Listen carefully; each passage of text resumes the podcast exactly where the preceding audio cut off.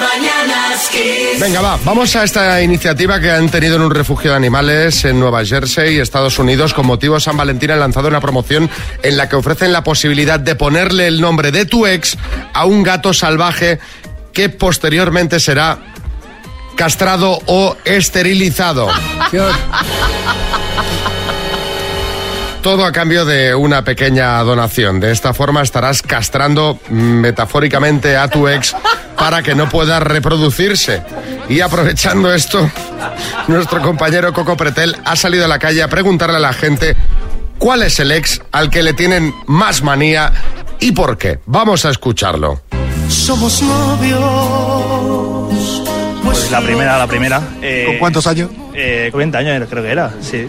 Nada, me dejó eh, y a la semana me llamó la madre. Me dijo, oye, que se partido mi hija. Y nada, llamé a, a mi amigo y dije, tú, vamos a Barcelona a buscarla. Y se resulta que estaba co- co- con, otro tío. Y hace una semana que me había dejado. O sea, la madre te llamó pensando que se había escapado contigo. Eh, exacta- Y resulta que estaba con otro tío.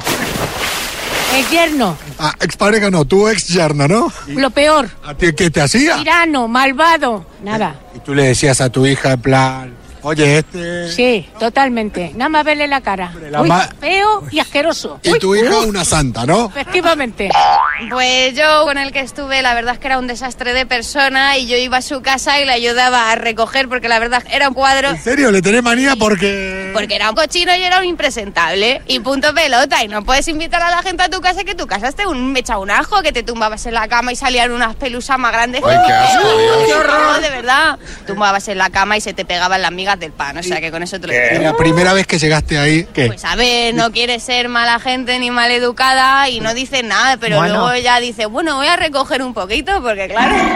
Yo la razón, más que nada, era eh, cuando tenía que veranear con su familia y con sus amigos Uy. y verme en el momento de decir, tengo que socializar con gente nueva y verme en situaciones de decir, mm. sobre todo hablaba mucho de sus ex, de los ex de mi pareja. O sea, la familia de tu ex hablando de los ex de tu ex. Sí, claro, que bueno era el otro, no sé qué. Yo me... ¿En serio? Totalmente. Poniéndolos por las nubes. Totalmente, en plan de qué bueno lo que tal. Y yo, ah, sí, pues. Y saltaban algunos en plan que el otro era más guapo. Claro, que gracioso lo que decía tal, o esto lo hacía mejor no sé qué, y yo estaba hablando.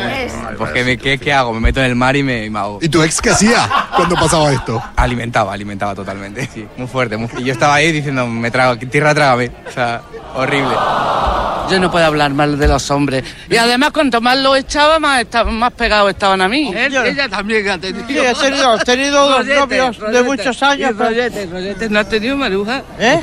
¡Rollete! Ah, bueno, mira. Aunque yo tengo ahora uno de Porque vaya 40, ¿eh? calor, no sé Además, que a los jóvenes les gustan, madu- les gustan mayorcitas, ¿eh? Somos amigas hace 30 años y hemos sido marchosas, pero vamos, de irnos casi todas las noches a hincharnos de bebé, seguimos fumando, seguimos bebiendo y seguimos... Pero bueno, lo dice como si fuese un mérito. Claro. Campeona. Dice, pues me sigo fumando un paquete de tabaco al día. cada Hombre, noche. pues, pues señora, pues bueno.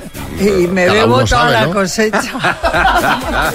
Bueno, oye, así eh, está el tema. Sin duda, eh, el peor, el guarro, ¿eh?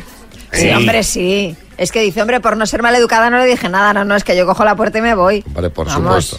Las mañanas Kiss.